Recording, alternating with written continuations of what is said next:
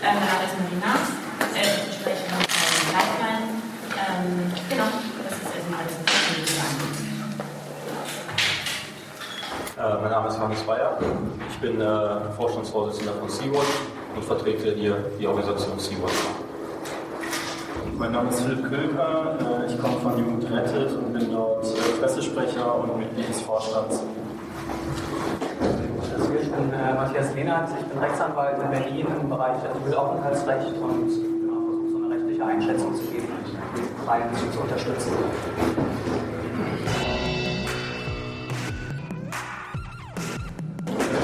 Okay, ähm, ein kurzes Update zur Abschnitt der Lifeline. Ähm, wir werden die medial verfolgt haben. Äh, nach sechs Tagen auf See konnte Lifeline gestern endlich ähm, maltesischen Hafen erreichen und hat äh, offiziell die Autorisierung bekommen, in Malta einzulaufen. Ähm, das ist geschehen. Ähm, alle Menschen sind von Bord. Ähm, sowohl die Crew als auch der Kapitän ähm, sind äh, im Hotel und es geht in den Umständen entsprechend gut. Ähm, alle 234 Geflüchteten sind ebenfalls von Bord und werden jetzt von maltesischen Behörden vermittelt oder es werden verschiedene Verfahren nun eingeleitet. Ähm, sechs Menschen ähm, und den Geflüchteten sind nun im Krankenhaus äh, und drei Babys. Ähm, da haben wir keine weitere Informationen derzeit. Ähm, alle Anschuldigungen, die in den letzten Tagen vehement gegen uns erhoben wurden, von verschiedenen Innenministerien und verschiedenen Regierungen ähm, innerhalb der Europäischen Union, können wir, äh, weisen wir scharf von uns äh, und können im Moment auch nicht bestätigen, dass es Anschuldigungen gibt. Äh, es gibt keine Anklage, ähm, es gibt keine Verfahren, die gerade erhoben werden. Das ist Stand jetzt. Ähm, und das ist alles, was wir derzeit sagen können. Wir haben äh, die ganze Zeit auf See und während der Prüfung internationales Recht gefolgt. Ähm, wir haben uns an alle internationalen äh, Konventionen gehalten. Ähm, und ich finde, das bestätigt eben auch die Tatsache, dass es derzeit keine Anschuldigung gibt, die gegen uns erhoben werden, dass es keine Klage gibt, die gerade irgendwie anhängig ist. Ähm, das ist alles, was wir gerade sagen können. Ähm, wir haben im Publikum verschiedene Abgeordnete von der Grünen und linken Fraktion im Bundestag. Ähm, davon waren drei äh, ebenfalls auf der Lifeline ähm, letzte Woche. Und ähm, ein Bundestagsabgeordneter von Die Linke hat eine kleine Anfrage gestellt. Ähm, die können gleich äh, nochmal ein kleines Update geben, wenn Sie möchten. Wir müssen noch auf die grünen Kollegen warten. Ähm, genau, das ist im Moment alles, was wir äh, zur Situation sagen können. Wir warten, bis alle Abgeordneten da sind. Dann können Sie auch das Wort ergreifen, wenn Sie das möchten. Ähm, genau, wenn es sonst nichts gibt, müssen wir noch kurz eine Einschätzung geben. Das wird erstmal so Sind alle da? Okay. Ja. ja super. Dann äh, würde ich, äh, würd ich die Bundestagsabgeordneten bitten, sich kurz vorzustellen ähm, und die Delegation Mittelmeer, also alle Abgeordneten, die auf der Lifeline waren, ähm, eine kurze Einschätzung zu geben. Äh, und dann kann der Munko vielleicht eine kurze Einschätzung zu der kleinen Anfrage geben und dann sind wir offen. Hey Leute, kurzer Hinweis von mir. Jung und Naiv gibt es nur durch eure Unterstützung. Wir sind nicht kommerziell, wir machen keine Werbung, wir sind hier nicht staatlich gefördert, wir bekommen keine Förderprogramme von irgendwem. Es gibt uns nur wegen euch. Und äh, damit das so bleibt, bitten wir euch um finanzielle Unterstützung, zum Beispiel per Überweisung oder PayPal. Und jetzt geht's weiter. Ja.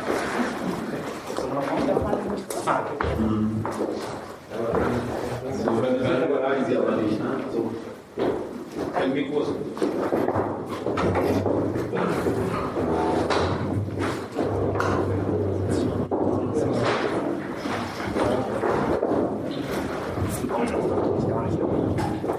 Ähm, ja, vielen Dank. Mein Name ist Michael Brandt. Äh, ich bin in der Linksfraktion, dort äh, Obmann im Menschenrechtsausschuss und war mit den äh, Kolleginnen der Grünen äh, äh, in der Nacht von Sonntag auf Montag auf der Lifeline. Wir sind spontan aufgrund der aktuellen Situation Sonntag nach Malta geflogen, haben dort im Hafen äh, ein, ein, Schiff, ein kleines Schiff geschartert und sind dann rausgefahren äh, zur Lifeline. Einmal, um uns natürlich ein Bild zu machen von der aktuellen Situation, aber auch um äh, den Scheinwerfer größer zu machen auf diese humanitäre Katastrophe, die da stattgefunden hat.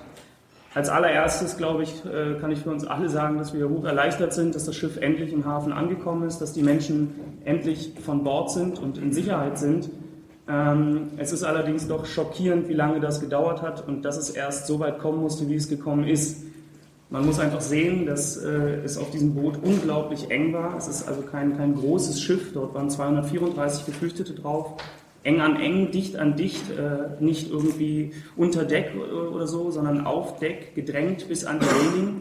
Und ähm, diese Menschen haben teilweise eine Fluchtgeschichte hinter sich, die über zwei Jahre äh, zurückliegt und wurden dann eben auf diesem Boot quasi von, von den europäischen Regierungen im wahrsten Sinne des Wortes hängen gelassen. Äh, es musste leider so weit kommen, äh, dass das Wetter tatsächlich umgeschlagen ist und die Menschen, die eh teils unterernährt sind, die teils krank waren, äh, damit wieder in eine akute Gefahrenlage gebracht wurden. Man muss es ganz klar so sagen, der Kapitän hat uns gegenüber gesagt, wenn die Wellen höher werden, dann ist die Sicherheit der Menschen an Deck nicht mehr gewährleistet. Ähm, und ich finde auch, dass die Bundesregierung dort eine sehr schlechte Rolle gespielt hat. Äh, bis jetzt weigert sich die Bundesregierung eben auch, sich an einer europäischen Lösung zu beteiligen und Geflüchtete von der Lifeline aufzunehmen. Ähm, das ist, glaube ich, ein fatales Signal, äh, vor allem in Bezug darauf, wie es weitergeht mit der ganzen Problematik rund ums Mittelmeer. Des Weiteren sind wir sehr schockiert darüber, über die Äußerungen, die teils aus der Bundesregierung kamen, im Verhältnis äh, gegenüber den, den SeenotretterInnen auf dem Mittelmeer. Äh, dass dort eine Kriminalisierung eingefordert wird von deutschen Behörden, äh, ist wirklich ein Skandal. Denn man muss einfach sehen, die Menschen, die dort noch aktiv sind und Menschen retten, sind eigentlich die letzte Bastion der Menschlichkeit zwischen Europa und der Europäischen Union. Und die jetzt zu, äh, zu kriminalisieren und hier öffentlich an den Pranger zu stellen, ist wirklich ein Skandal. Das muss aufhören. Was wir fordern, was ist die Perspektive? Äh, die Forderung ist ganz klar, es muss endlich eine äh, staatlich organisierte zivile Seenotrettung äh, geben, damit das Sterben im Mittelmeer endlich aufhört. Und bis das passiert, gilt es, die NGOs, die vor Ort aktiv sind, auch aktiv zu unterstützen und sie nicht an ihrer Arbeit zu behindern, wie man es vor allem zum Beispiel dadurch macht, indem man völkerrechtswidrigerweise immer mehr Verantwortung auf die libysche Küstenwache abgibt, die, diese, die gar nicht in der Lage ist, diese Verantwortung auch zu übernehmen. Dankeschön.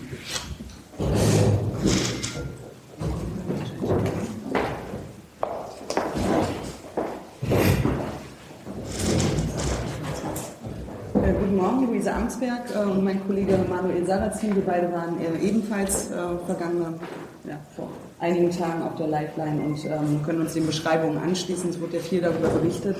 Ähm, unser Fokus liegt natürlich jetzt als Abgeordnete und deshalb waren wir natürlich auch vor Ort darauf, äh, zu gucken, wie die politische Debatte hier im politischen Berlin äh, weitergeht äh, und das zu unterstützen und auch dafür zu sorgen, dass äh, die zivile Seenotrettung eine Stimme im Deutschen Bundestag hat, ist für uns ähm, selbstverständlich. Ähm, haben wir gestern mehrfach bewegt. Man muss aber auch sagen, äh, die Gemengelage in Berlin ist schwierig. Hier werden große Vorwürfe auch erhoben, ähm, das Völkerrecht und auch die Menschenrechte als Thema damit zu verknüpfen. Das muss jetzt auch Auftrag der Demokraten im Bundestag sein. Dafür werden wir uns stark machen. Ansonsten äh, kann ich nur sagen, äh, die Beschreibung über den Zustand der Seenotrettung und all die Herausforderungen, die damit zusammenhängen, äh, die können die Organisationen, die hier vertreten sind, sehr viel besser beschreiben als wir.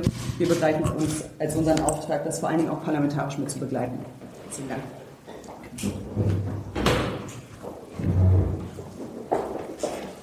Okay, äh, Herr Hugo, ganz kurz vielleicht.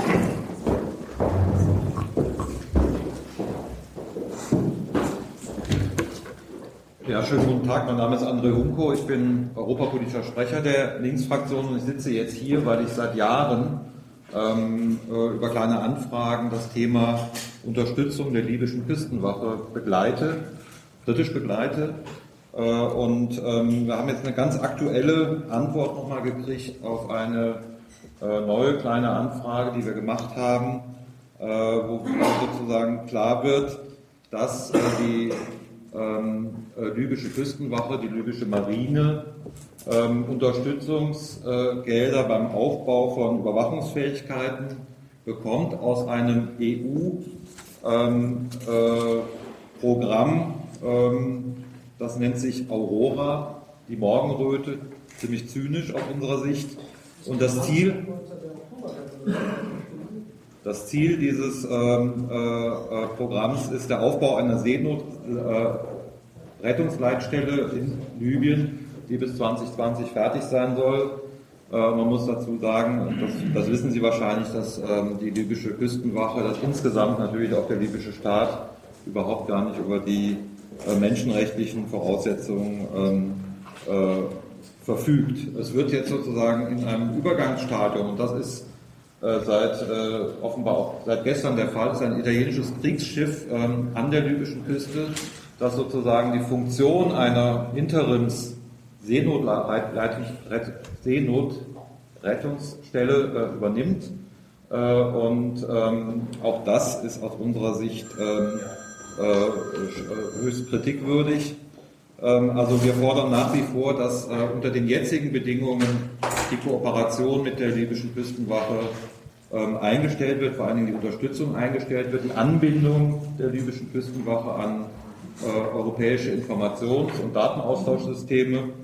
Äh, und ähm, ich meine, Sie haben das auch mitgekriegt, gestern hat sowohl der UNHCR als auch die International Migration Organization als auch die Parlamentarische Versammlung des Europarates sehr deutliche Kritik daran geäußert, wie von Seiten der Europäischen Union und der europäischen Mitgliedstaaten hier ähm, sozusagen das abgeschoben wird auf auf ähm, äh, vorgelagerte Staaten und diese Politik kritisieren wir sehr deutlich und werden da auch dranbleiben. Vielen Dank.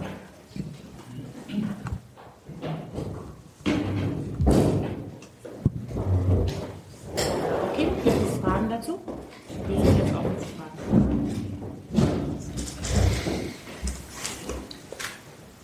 Kann jemand äh, vielleicht Mikrofone weiterreichen? Sehr gut.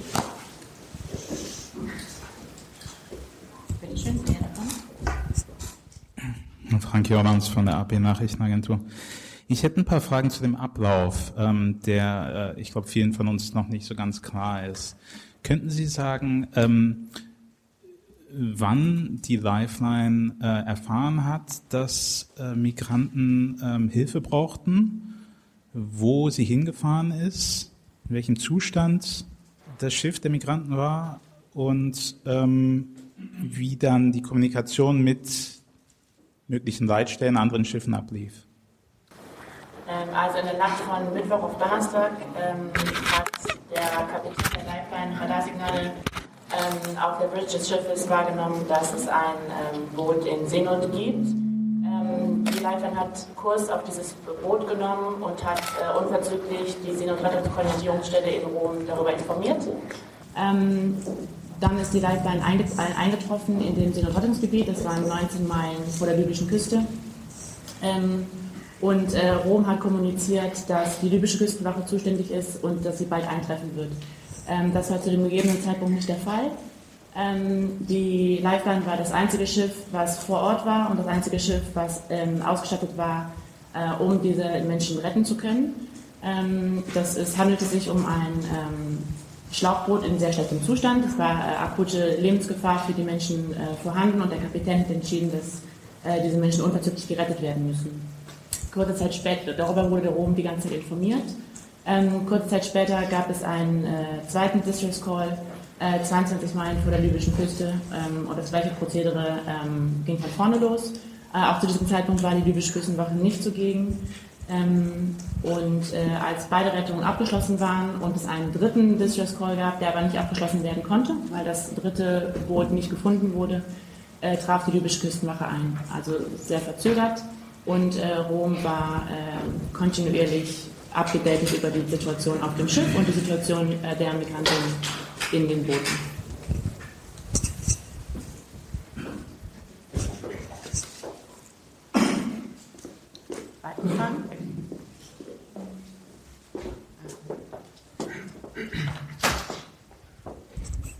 Hi, Thilo Jung.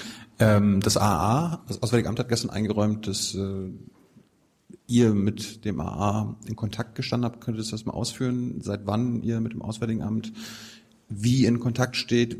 Gibt es vielleicht im Hintergrund Hilfe von der Bundesregierung? Nach außen machen sie ja äh, machen sie ja dicht, beziehungsweise versuchen euch irgendwie zu kriminalisieren, aber gibt es vielleicht im Hintergrund tatsächlich Hilfe? Äh, wir haben am Donnerstag das Auswärtige Amt sofort informiert und ähm, Hilfe angefragt. Das Auswärtige Amt war zunächst sehr kooperativ und hat gesagt, dass verschiedene Möglichkeiten ausgelotet werden und dass sie ähm, die Situation auf dem Schirm haben und weiter verfolgen werden. Ähm, es ist aber bis dato äh, nicht an uns herangetragen worden, inwiefern das wirklich passiert ist. Also das Auswärtige Amt wurde am Donnerstag gerade in Kenntnis gesetzt. Ähm, äh, wir hatten keinen weiteren Kontakt mit dem Auswärtigen Amt. Ähm, es muss noch geklärt werden, inwiefern äh, andere involvierte Parteien diesen Kontakt hatten, aber Stand jetzt ist, dass wir keinen weiteren Kontakt hatten.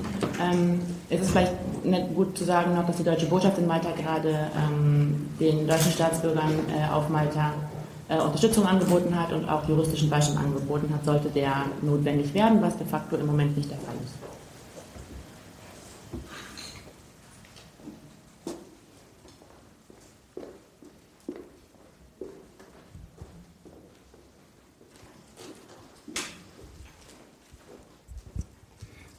Ich möchte darauf hinweisen, dass es keine rechtliche Möglichkeit gibt, Nationalität zu definieren. Also wenn zum Beispiel jemand am Boot sagt, er ist ein Deutscher, dann muss er erstmal als Deutscher anerkannt werden. Wie stellt, steht ihr dazu, zur Frage der Nationalität? Äh, es ist nicht unsere Aufgabe als zivile Flotte, Nationalitäten ähm, zu überprüfen äh, an Bord. Das ist nicht unsere Aufgabe. Wir äh, retten Menschenleben. Nico Pointner, DPA, vielleicht können Sie noch was zu rechtlichen Konsequenzen jetzt sagen. Was passiert mit dem Schiff? Aus Malta kam die Ankündigung, dass es beschlagnahmt werden soll. Was ist mit dem Kapitän? Also im Moment uns, liegt uns keine Anklage vor. Im Moment äh, sind alle sicher in Malta untergebracht. Ähm, es, wurde, es wurden keine Anklagen gegen uns erhoben, stand jetzt. Das heißt, äh, das Einzige, was wir bekommen haben, waren in den letzten Tagen äh, reißerische äh, Ankündigungen und Anschuldigungen aus verschiedenen Innenministerien. Ähm, aber mit uns wurde darüber nie kommuniziert. Wir wurden auch nie direkt adressiert. Wir haben die meisten Informationen über ähm, Medienberichte oder Tweets von Premierministern erfahren oder von Innenministern persönlich, aber wir wurden nie äh, per E-Mail oder per Telefon über irgend, irgendwas informiert. Und es gibt schon jetzt keinerlei Anklagepunkte. Das Schiff ist schon jetzt auch nicht konfisziert. Was planen Sie mit dem Schiff? Wie soll es jetzt weitergehen? Fahren Sie gleich wieder raus? Das müssen wir intern äh, lösen. Erstmal muss es darum gehen, dass es der Crew gut geht und ähm, dass sich die, die Lage irgendwie entspannt und dass sich alle sortieren können. Aber da können wir im Moment keine Aussagen zu machen. Wie bewertet ihr die Aussagen des Innenministers, der die Crew der Lifeline, äh, Zitat, zur Rechenschaft ziehen möchte? Ja, ne? Also ähm, ich würde sagen, was, was uns alle hier eint, ähm, das betrifft ja nicht nur Lifeline, das betrifft die anderen äh, Organisationen ja gleichermaßen. Ähm, wir sehen es ganz klar so, dass wir hier einer Kriminalisierungskampagne ausgesetzt sind. Ähm, wir werden zu Sündenböcken gemacht für eine gescheiterte Migrationspolitik auf europäischer Ebene. Äh, Regierungen bekommen es seit Jahren nicht hin, äh, eine faire Lösung zu finden für die Situation, die wir derzeit haben. Deswegen gibt es uns überhaupt. Wir, es gibt uns nur, weil Staaten ihrer Verantwortung nicht nachkommen. Äh, und populistische Äußerungen aus dem Innenministerium ist uns eigentlich nicht wert, kommentiert zu werden. Die kriegen schon viel zu viel Raum in der Berichterstattung gerade. Ähm, Paul Nachtwey vom Tagesspiegel. Ähm, Sie haben ja jetzt schon öfter mal angesprochen, dass es Vorwürfe gibt von Innenministern und verschiedenen Regierungen. Ähm, da wurde genannt, dass der Transponder zwischendurch ausgeschaltet wurde und dass das Schiff staatenlos sei. Die, Vor die, die Vorwürfe stehen ja jetzt im Raum. Äh, vielleicht können Sie dazu nochmal Stellung beziehen. Ähm, Johannes Bayer von. Ähm, Äh,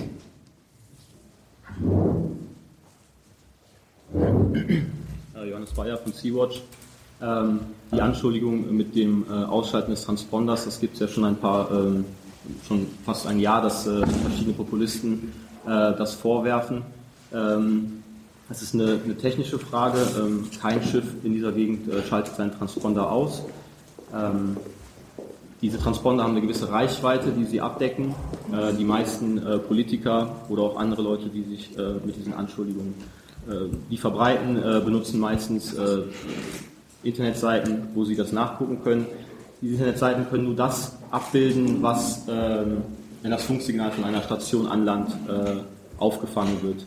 Ähm, auf, auf See wird diese Transponder nicht abgeschaltet, das gab es noch nie und ist auch nicht nachgewiesen. Ähm, zum Thema der Flagge, äh, die Lifeline sowie auch alle anderen Schiffe sind äh, registriert. Äh, da gibt es verschiedene Registrierungen, relativ kompliziert. Äh, da ist nie ein Rechtsbruch äh, vorgefallen. Ähm, was argumentiert wird von der niederländischen Seite ist, dass die Lifeline nicht dem nach UN-Close nicht dem Recht des Flaggenstaates entspricht, da die Registrierung für, dafür nicht ausreicht. Das bedeutet aber nicht, dass es eine nicht rechtens, die, die Registrierung ist rechtens. Ähm, was da versucht wird, ist natürlich von der niederländischen Regierung, äh, da auch sich der äh, Verantwortung zu entziehen. Ähm, die Sea-Watch fährt jetzt äh, nächste Woche raus. Ähm, wir haben nach UN-Close das äh, niederländische Flaggenrecht und dann müssen wir mal gucken, wie dann die Anschuldigungen sind und ob auch dann Niederland sich dann auch aus der Verantwortung rauszieht. Ich glaube, das ist ein gesamteuropäisches Problem, dass natürlich jedes Land irgendwelche Möglichkeiten versucht zu finden, sich aus der Verantwortung zu ziehen, äh, ja, etwas äh, zu bewegen.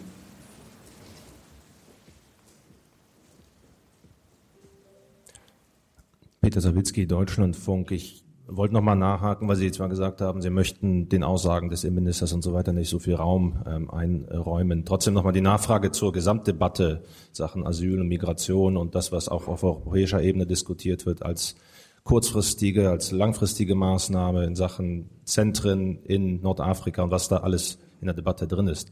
Wie bewerten Sie, was für ein Gefühl haben Sie in Angesicht ähm, der Debatte sozusagen, in welche Richtung das geht, was europäisch überhaupt möglich sein kann, worauf man sich einlassen kann. Ähm, genau, also die Debatte ist ja schon ein bisschen, ein bisschen älter. Da geht es um äh, zu versuchen, äh, mit der Dublin-Regulierung äh, eine faire Lösung zu finden äh, für Staaten. Italien ist natürlich geografisch, genauso wie Malta, ähm, die nächsten Länder an diesem Problem. Ähm, die gesamte Debatte driftet aber dahin ab, äh, die, die NGOs, die dort arbeiten, zu diffamieren und denen sozusagen die Schuld dafür in die Schuhe zu schieben, dass die Leute in Italien an, anlanden. Äh, Fakt ist aber, dass äh, wir nur ein kleiner Teil davon sind, die Leute retten und nach Italien oder Malta bringen, wie jetzt kürzlich. Die meisten Menschen werden durch die europäische Militäroperation vor Ort, die NATO-Operation oder ähm, kommerzielle Schiffe sowie die italienische Küstenwache ähm, nach Italien gebracht. Das wird immer gern ausgeklammert in der Gesamtdebatte. Ähm, wir von Sea-Watch äh, sehen ganz klar, dass es nur eine europäische Lösung für dieses Problem gibt. Das Problem verschiebt sich jetzt nur dahin, dass ähm, weniger Rettungsschiffe vor Ort sind. Das heißt, jetzt müssen kommerzielle Schiffe äh, retten. Ich weiß nicht, wie weit das bekannt ist, aber die Alexander Maersk hatte das genau das gleiche Problem äh, wie die Lifeline zur gleichen Zeit. Die wurden aber in Italien in den Hafen gelassen nach einer gewissen Zeit mit 120 äh, roundabout äh, Personen an Bord. Das heißt, das Problem bleibt weiter bestehen. Es werden mehr Menschen sterben im Mittelmeer und es ist extrem wichtig, jetzt eine Lösung zu finden, äh, was mit den Menschen passiert und vor allem auch die Verantwortung von Europa, ähm, eine Lösung zu finden, äh, was mit den Menschen passiert. Äh, wir sehen nicht, dass es eine, eine, eine Lösung ist, äh, die Zentren zurück nach, nach Libyen oder nach an die afrikanische Küste zu bringen weil in Europa vertreten wir hoffentlich immer noch äh, die Menschenrechte und äh, diese Werte. Ähm, die können einfach nicht garantiert werden in Lagern in äh, Algerien, Tunesien oder auch vor allem nicht in Libyen. Ähm, ich glaube, die Berichte sind jedem hier in dem Raum äh, bekannt. Das kann man öffentlich nachlesen, wie die äh, wie Menschen dort behandelt werden. Ähm, deswegen muss es eine europäische Lösung geben.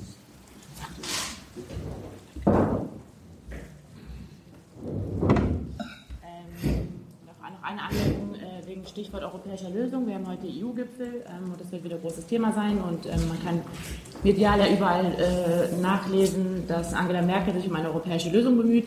Ich finde, was ganz wichtig ist, nochmal irgendwie darzulegen, ist, dass es eine Dublin-Reform, einen Dublin-Reformvorschlag des Europäischen Parlaments bereits seit äh, Winter 2017 gibt.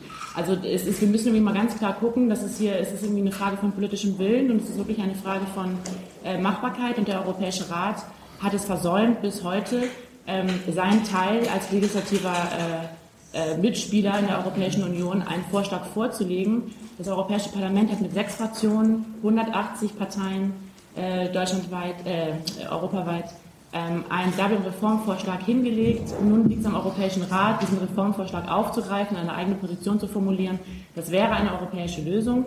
Äh, diese Dinge passieren nicht. Ähm, ich finde, dass das äh, einen viel größeren Raum braucht in der Debatte, ähm, dass auf europäischer Ebene das Europäische Parlament mit Vorschlägen kommt, wie der Europäische Rat blockiert ähm, und dass nationale Interessen einfach in, in, in, in der ersten Reihe stehen.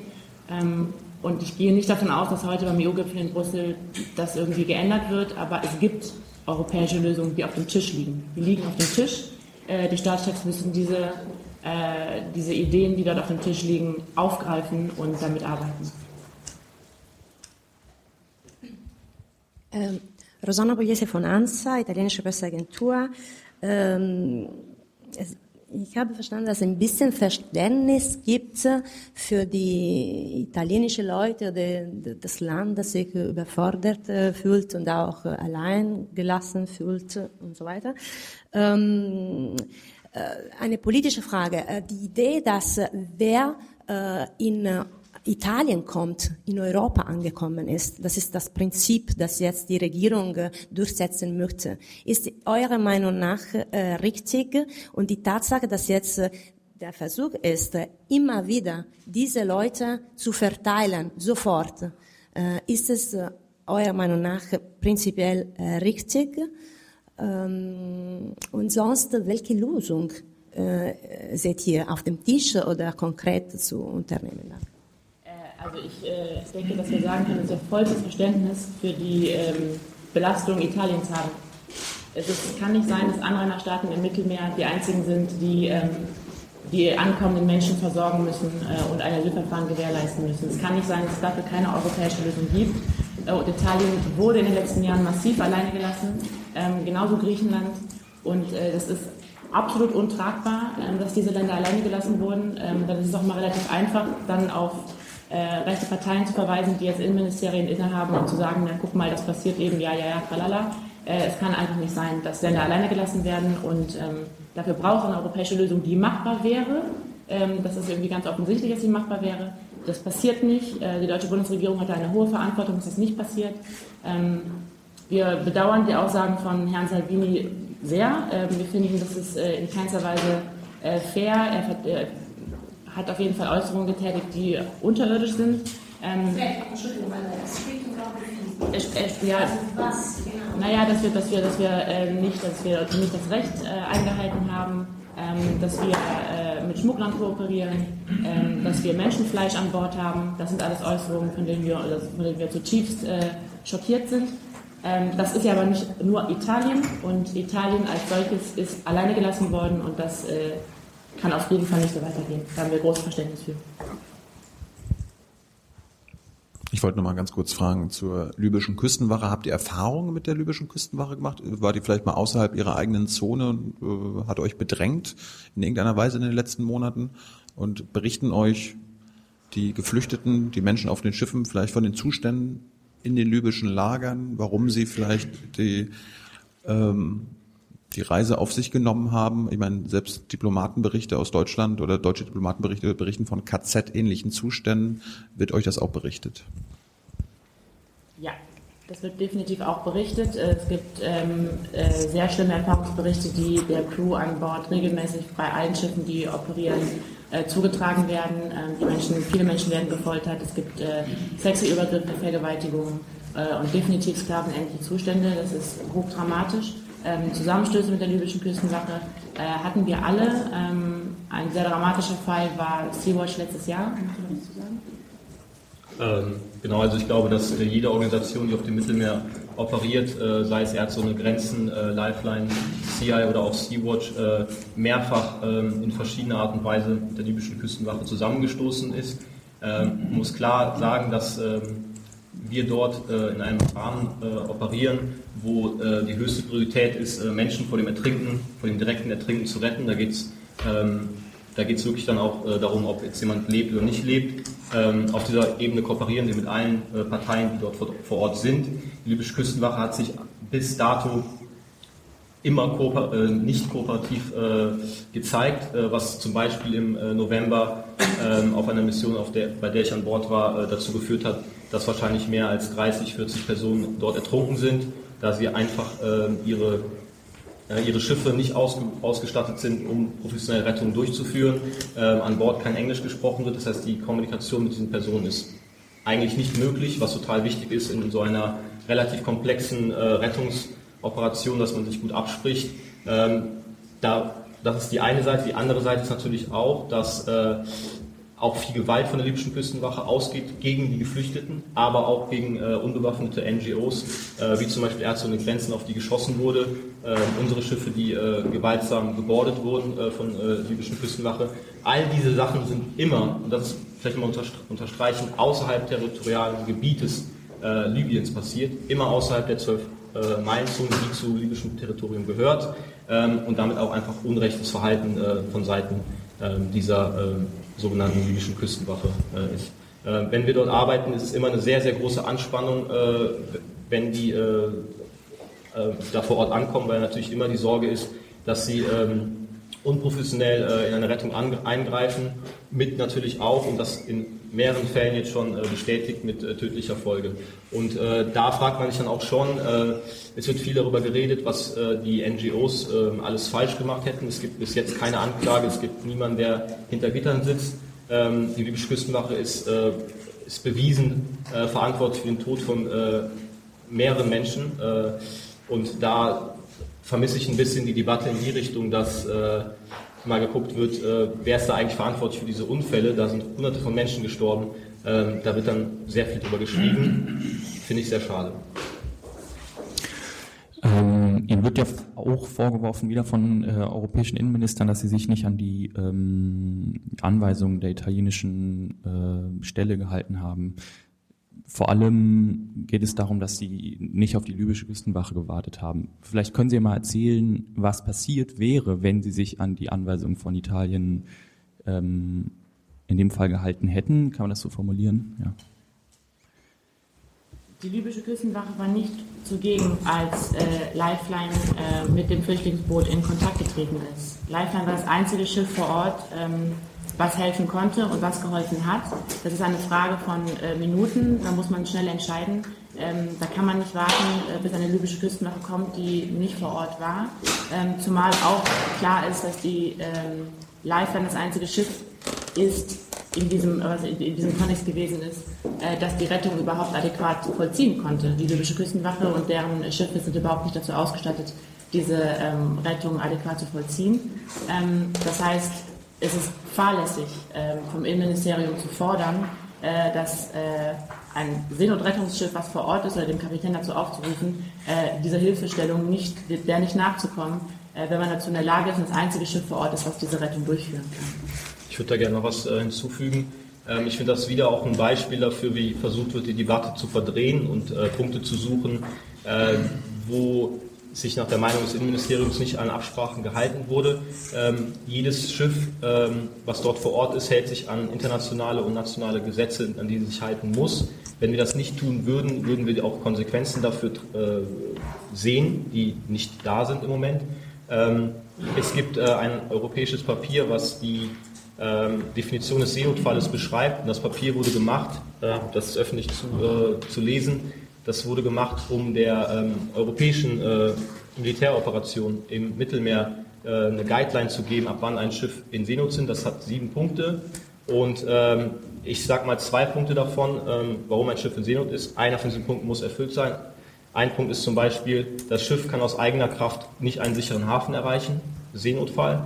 Ähm, auf dem Schiff ist kein ausgebildetes Personal, was die Sicherheit des Schiffes gewährleisten kann, also nautisch ausgebildetes Personal. Ähm, ist ja der zweite Punkt für einen Seenotfall. Ähm, es sind schwangere Kinder und äh, Personen, die medizinische Versorgung brauchen. Das wäre ein dritter Punkt. Diese Punkte sind immer äh, dort. Äh, wenn ein Kapitän so ein Schiff erreicht, muss er davon ausgehen, dass das Schiff in Seenot ist. Es hat sich auch gezeigt in der Vergangenheit, dass wenn gewartet wird, wir die Schiffe abbergen, dass dann oft im Schiff ähm, Menschen zu Tode gekommen sind, ähm, die dann vielleicht nur ein paar Stunden tot waren. Das liegt daran, dass die Menschen dort äh, sehr gedrängt sind. Die werden ohnmächtig, fallen dann ins Wasser, liegen unten im Schlauchboot und sind nachher ertrunken. Das heißt, es geht da um Minuten. Ähm, es kann nicht sein, dass äh, gefordert wird, ähm, dass wir äh, dort vor Ort zwei oder drei oder vier Stunden auf die libysche Küstenwache warten. damit die dann kommen und die Leute zurückschleppen.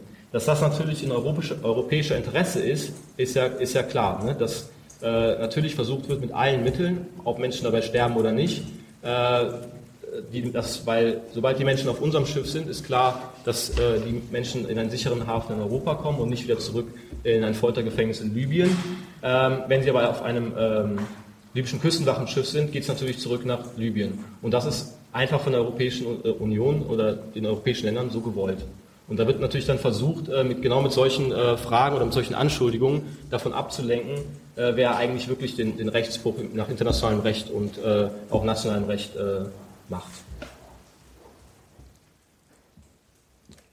Fabian Hillebrand von Neuen Deutschland. Ich hätte eine Frage, wenn jetzt ähm, an Sea-Watch und an Lifeline, wenn jetzt jede Mission zu einer Irrfahrt wird und ihr keine Infrastruktur mehr in Malta habt oder den langen, beschwerlichen Weg nach Spanien antreten müsst, wann ist denn der Punkt gekommen, wo ihr sagt, unter solchen widrigen Umständen können wir gar nicht mehr retten? Ja, das ist eine sehr schwierige Frage.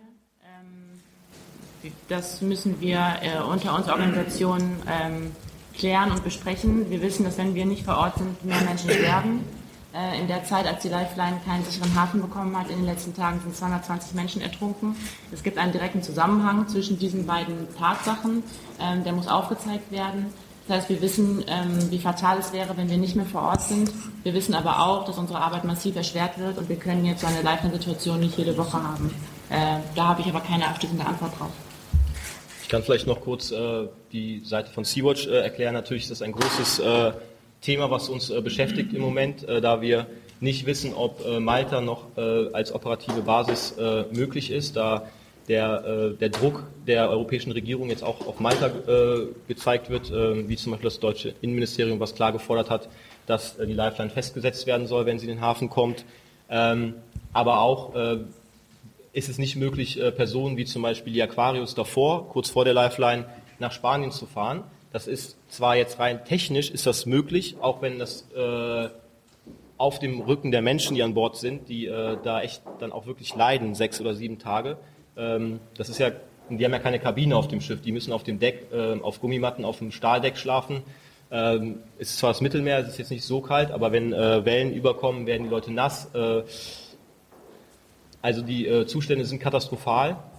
Ähm, und was äh, Marie auch noch gesagt hat, ist auch wichtig. Äh, während die Aquarius acht Tage irgendwie nach Spanien fährt und wieder zurückfährt, kann die Aquarius nicht im Einsatzgebiet sein. Und äh, UNHCR hat ganz klar gesagt und hat dazu aufgerufen, äh, mehr Rettungskapazitäten zu schaffen, ähm, weil einfach die, äh, die, die, äh, ja, die Konsequenz davon, dass wenn keine Rettungsschiffe vor Ort sind, ist, dass Menschen sterben. Und das finde ich doch sehr äh, schwierig und auch persönlich traurig, dass äh, in Kauf genommen wird, dass Menschen dort sterben, um eine europäische Politik, eine Außenpolitik äh, mit aller Gewalt durchzusetzen. Und ich denke, jedem hier muss bewusst sein, dass wenn wir diesen Weg weitergehen, dann äh, gehen wir da über, über, über Leichen. Hey Leute, Jung und Naiv gibt es ja nur durch eure Unterstützung. Ihr könnt uns per PayPal unterstützen oder per Banküberweisung, wie ihr wollt. Ab 20 Euro werdet ihr Produzenten im Abspann einer jeden Folge und einer jeden Regierungspressekonferenz. Danke vorab.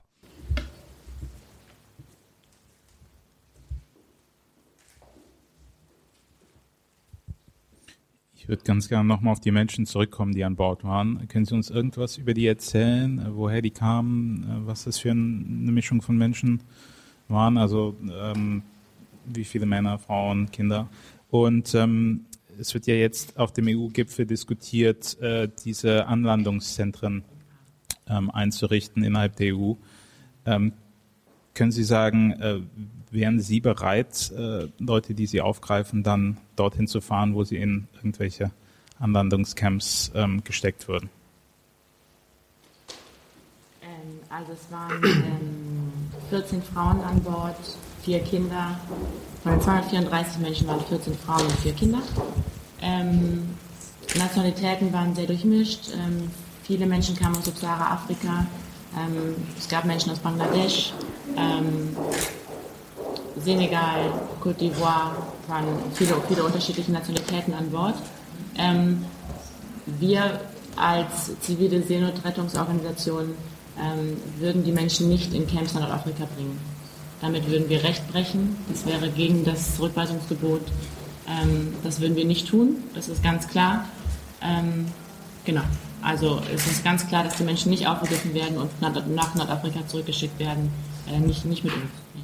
No, ich würde mich da von Sea-Watch gerne anschließen. Ähm, wir werden uns nicht äh, für diese äh, Rückführung äh, in, äh, und vor allem auch gegen den Bruch von internationalen Gesetzen äh, werden wir nicht zur Verfügung stehen.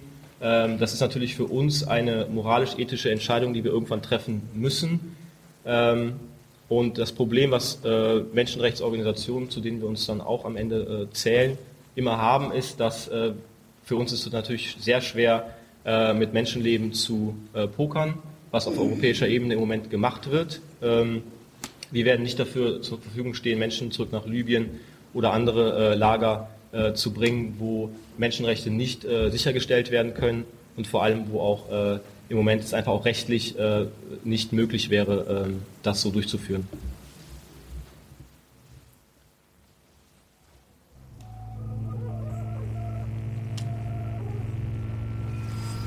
Wenn es keine weiteren Fragen gibt, dann danke ich Ihnen vielmals und das war's.